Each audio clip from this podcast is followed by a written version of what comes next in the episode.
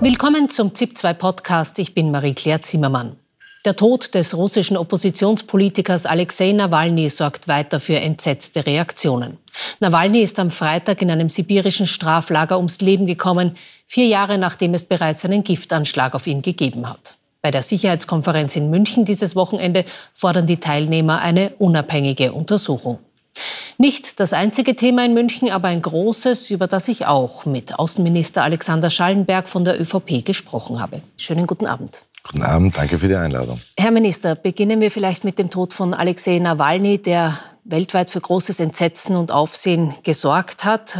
Bundespräsident Alexander Van der Bellen hat gemeint, Wladimir Putin und sein mörderisches Regime haben das zu verantworten. Das hat ihnen eine Protestnote der russischen Botschaft in Wien eingebracht. War die Wortwahl des Bundespräsidenten richtig? Wir wissen doch ganz genau, wer den Giftanschlag gegen Nawalny verübt hat, wer in einen Gulag in Sibirien gesteckt hat, wer eigentlich jetzt äh, sehr tatkräftig und bewusst Schritt für Schritt seine Gesundheit in freigestellt hat. Also es war eine Tötung auf Raten, ganz klar. Aber unterstützen Sie die Wortwahl des Bundespräsidenten, dass es ein mörderisches Regime ist, das Wladimir Putin da führt? Also ich finde die Debatte schon erstaunlich. Welches Land, wir haben jetzt bald den zweiten Jahrestag, hat am 24. Februar in aller Brutalität mit bewusst auch zivile Ziele in Kauf nehmend einen Nachbarstaat angegriffen? Wo sind jetzt 100.000 Menschen gestorben und darunter auch Zehntausende Zivilisten? Ja, in der Ukraine aufgrund des russischen Angriffskriegs. Wer hat, und das ist verbrieft durch die UNO, die Untersuchungskommission war in Wien, Kriegsverbrechen ver, ver, äh, verübt? Denken wir nur an Butcher. Natürlich ist es ein verbrecherisches und mörderisches Regime. Ich frage deshalb so genau nach, weil jetzt die Worte sehr deutlich sind und sehr scharf. Vor vier Jahren hingegen waren sie das etwas weniger. Vor vier Jahren, wir erinnern uns, gab es den Giftanschlag gegen Alexei Nawalny. Er wäre fast daran gestorben.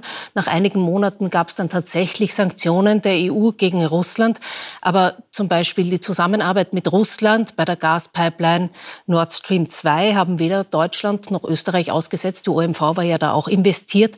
Da hat man dann geschaut, dass doch die wirtschaftlichen Sachen trotzdem weiterlaufen. Hat man damals wirtschaftliche Interessen über Menschenleben gestellt? Das stimmt nicht. Wenn man sich anschaut und äh, Recherche betreibt, würde man zum Beispiel sehen, dass ich schon im September 2020 in der Frankfurter Allgemeinen Zeitung ein Interview gegeben habe, wo ich sehr klar Position beziehe und mich auch für Sanktionen ausgesprochen habe. Und im Oktober 2020 hat die Europäische Union wegen Nawalny und dem Giftanschlag auch Sanktionen verhängt. Aber das Europaparlament hat damals auch gefordert, dass die Zusammenarbeit bei Nord Stream 2 beendet wird. Wir waren lange Zeit der Meinung, dass Nord Stream 2 ist ein wirtschaftliches Projekt, das jetzt nicht unmittelbar zusammenhängt. Das war aber vor dem Angriffskrieg am 24.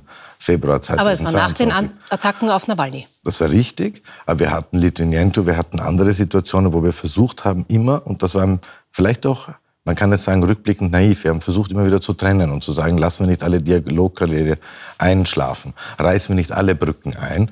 Und wir haben vielleicht damals die Zeichen an der Wand nicht deutlich genug gesehen. Aber seit dem Februar, seit dem Angriffskrieg gibt es ja keine Zweifel mehr. Wir wissen ganz genau, wofür Wladimir Putin und seine Politik steht. Kommen wir gleich äh, zur Ukraine. Die Ukraine beklagt, dass ihre Kampfmittel äh, knapp werden, vor allem weil äh, Nachschub aus den USA gerade blockiert wird dass große Gebiete zurückerobert werden in den kommenden Monaten, das erwarten Militärstrategen auch nicht. Eher im Gegenteil, wird es nicht Zeit, dass man einen anderen Weg versucht, dass man vielleicht doch mit äh, Wladimir Putin verhandelt?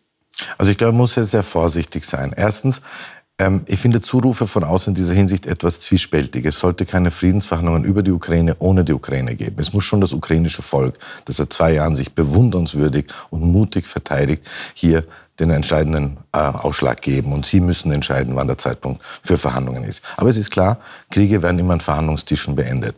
Was wir, glaube ich, am meisten brauchen, ist langen Atem, strategische Geduld. Und das war auch eigentlich das Thema, ich komme gerade von der Münchner Sicherheitskonferenz, das Hauptthema dort, dass ja, es, äh, Zelensky und äh, äh, die ukrainische Armee braucht mehr Hilfe. Österreich leistet dann natürlich nur humanitäre Hilfe und nicht kein, kein Kriegsmaterial, das ist ganz klar. Aber ich glaube, dass wir auch in der öffentlichen Meinung vorsichtig sein müssen mit überbordenden Erwartungshaltungen. Das war schon bei der Gegenoffensive der Fall, dass man sich gedacht hat, hier wird man jetzt Bilder sehen, wie jeden Tag Kilometer um Kilometer die Russen zurückgedrängt werden. Wir haben es mit einem Stellungskrieg mit leider Gottes den Kriegsmitteln des 21. Jahrhunderts zu tun. Und das werden wir noch viele Monate weitersehen. Und ich glaube, was wir als Westen, als Europäische Union und als Österreich brauchen, ist langer Atem und strategische Geduld. Langer Atem, sagen Sie. Jetzt äh, gibt es durchaus Bundesheerexperten, die sagen, die Kriegsgefahr, die ist aber auch für Europa gewachsen. Also eine Kriegsmöglichkeit zwischen Russland und der EU ist durchaus gegeben. Die gab es eigentlich schon seit Tag eins. Erinnern wir uns daran, dass wir als Putin allein die Alarmbereitschaft der Atomstreitkräfte plötzlich mit einem Halbsatz erwähnt hat, wie groß die Nervosität war.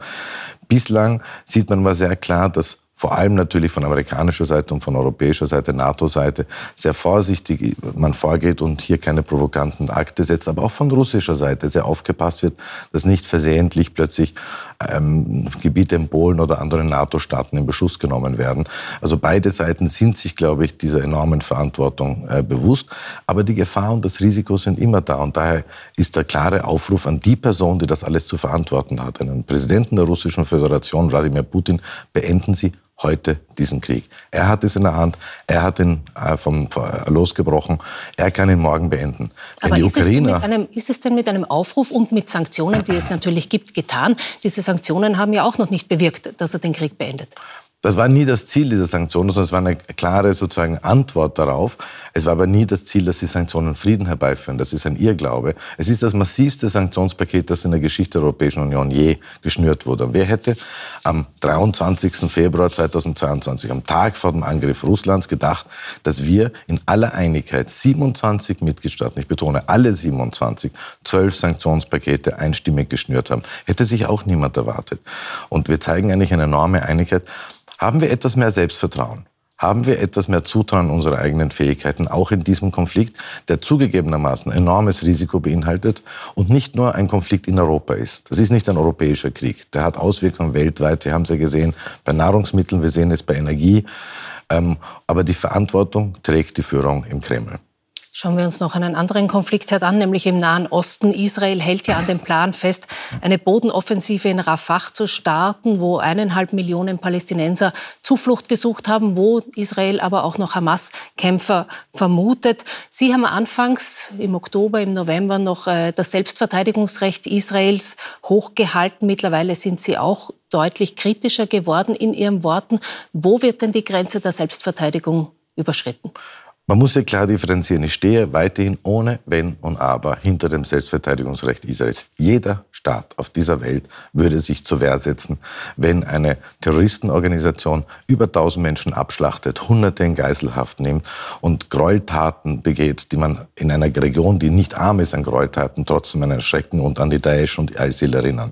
Also das Selbstverteidigungsrecht kann nicht in Zweifel gezogen werden. Genauso wenig aber die Geltung des internationalen humanitären Völkerrechts.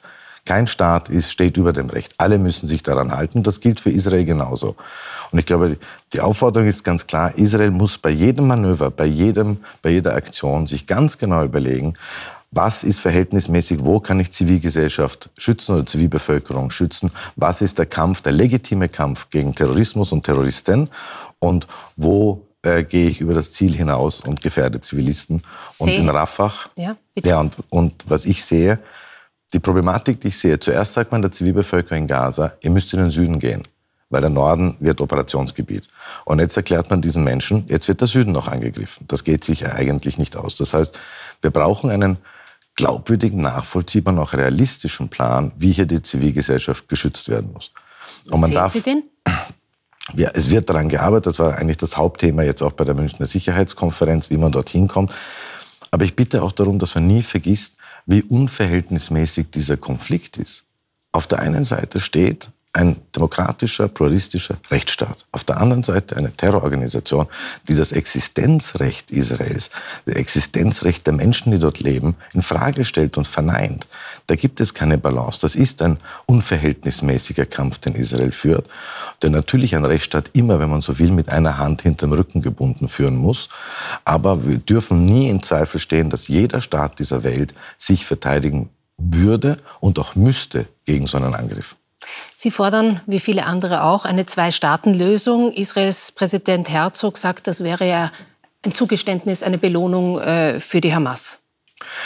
Ich glaube, wir brauchen jetzt kurzfristig, wir brauchen drei Schritte sozusagen. Kurzfristig, wir brauchen die Möglichkeit, dass wir humanitäre Hilfe reinbringen und die Geiseln raus. Wir vergessen immer wieder allzu sehr in der Diskussion, dass immer noch über 130 Menschen in den Fängern der Hamas sind. Und man kann sich, ich habe erst vor kurzem wieder Mütter von Entführten und Geiseln äh, getroffen. Das Leid dieser Familien äh, ist unbeschreiblich. Zweitens, wir brauchen einen Plan für Gaza. Gaza muss palästinensisch bleiben. Es braucht eine zivile palästinensische Behörde dort.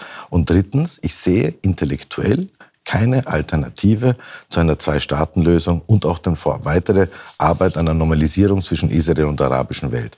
Es werden sich weder die Palästinenser noch die Israelis in irgendeiner in, der, in Luft auflösen. Und wenn man sagt, die müssen doch eines Tages in Sicherheit, Selbstbestimmtheit und Freiheit nebeneinander leben können, dann wird es nur gehen, wenn es zwei Staaten gibt. Und ich sehe keinen Weg darum herum. Da geht es nicht um Zugeständnisse, schon gar nicht an die Hamas. Die Hamas hat sich aus dem politischen Spiel rausgenommen. Eine Organisation, und das war schon bei den Wahlen 2006, die das Existenzrecht Israels einfach verneint, ist nicht Teil einer politischen Lösung und kann es auch nie werden. Aber es geht darum, dass man mit der PLO, mit der Fatah und anderen hier einen, den Weg geht, der nicht die UNO schon seit Jahrzehnten vorgezeichnet hat. Ich sehe keine Alternative dazu, auch wenn es momentan vielleicht vollkommen illusorisch wirkt. Eine Frage habe ich noch. Sie haben gerade selber die Geiseln angesprochen. Es ist ja auch immer noch ein äh, österreichisch-israelischer Staatsbürger in Geiselhaft der Hamas. Wissen Sie irgendetwas über seinen Verbleib? Also wir arbeiten wirklich auf allen Ebenen. Ich habe in München auch mit dem Premierminister und Außenminister von Katar gesprochen. Ähm, das Bundeskanzleramt setzt einen Botschafter Launski als Sondergesandten ein. Wir versuchen an allen Ebenen mit Ägypten, mit der Türkei, mit den Israelis, äh, mit den Kataris hier zu reden. Ähm, man kann sich das Leid dieser Familie nur vorstellen. Es geht mir darum, aber, dass wir in, der, in unserer öffentlichen Debatte immer wieder daran erinnern, Hamas greift jeden Tag immer noch mit Raketen an. Und die haben immer noch 130 Geiseln. Und ich bin manchmal etwas bedrückt, wenn ich sehe, in der öffentlichen Debatte redet man zu Recht auch ein wichtiges Thema nur noch über die Zielbevölkerung in Gaza und vergisst, dass da eine Terrororganisation ist, die in allen Zynismus die eigene Bevölkerung als Schutzschild verwendet, Kindergärten und Spitäler für ihre militärischen Einrichtungen und Tunnels verwendet und Geiseln haben. Also der, der Angriff der Hamas hat seit dem 7. Oktober nie aufgehört. Herr Minister Schallenberg, danke schön für das Gespräch. Danke für die Einladung. Música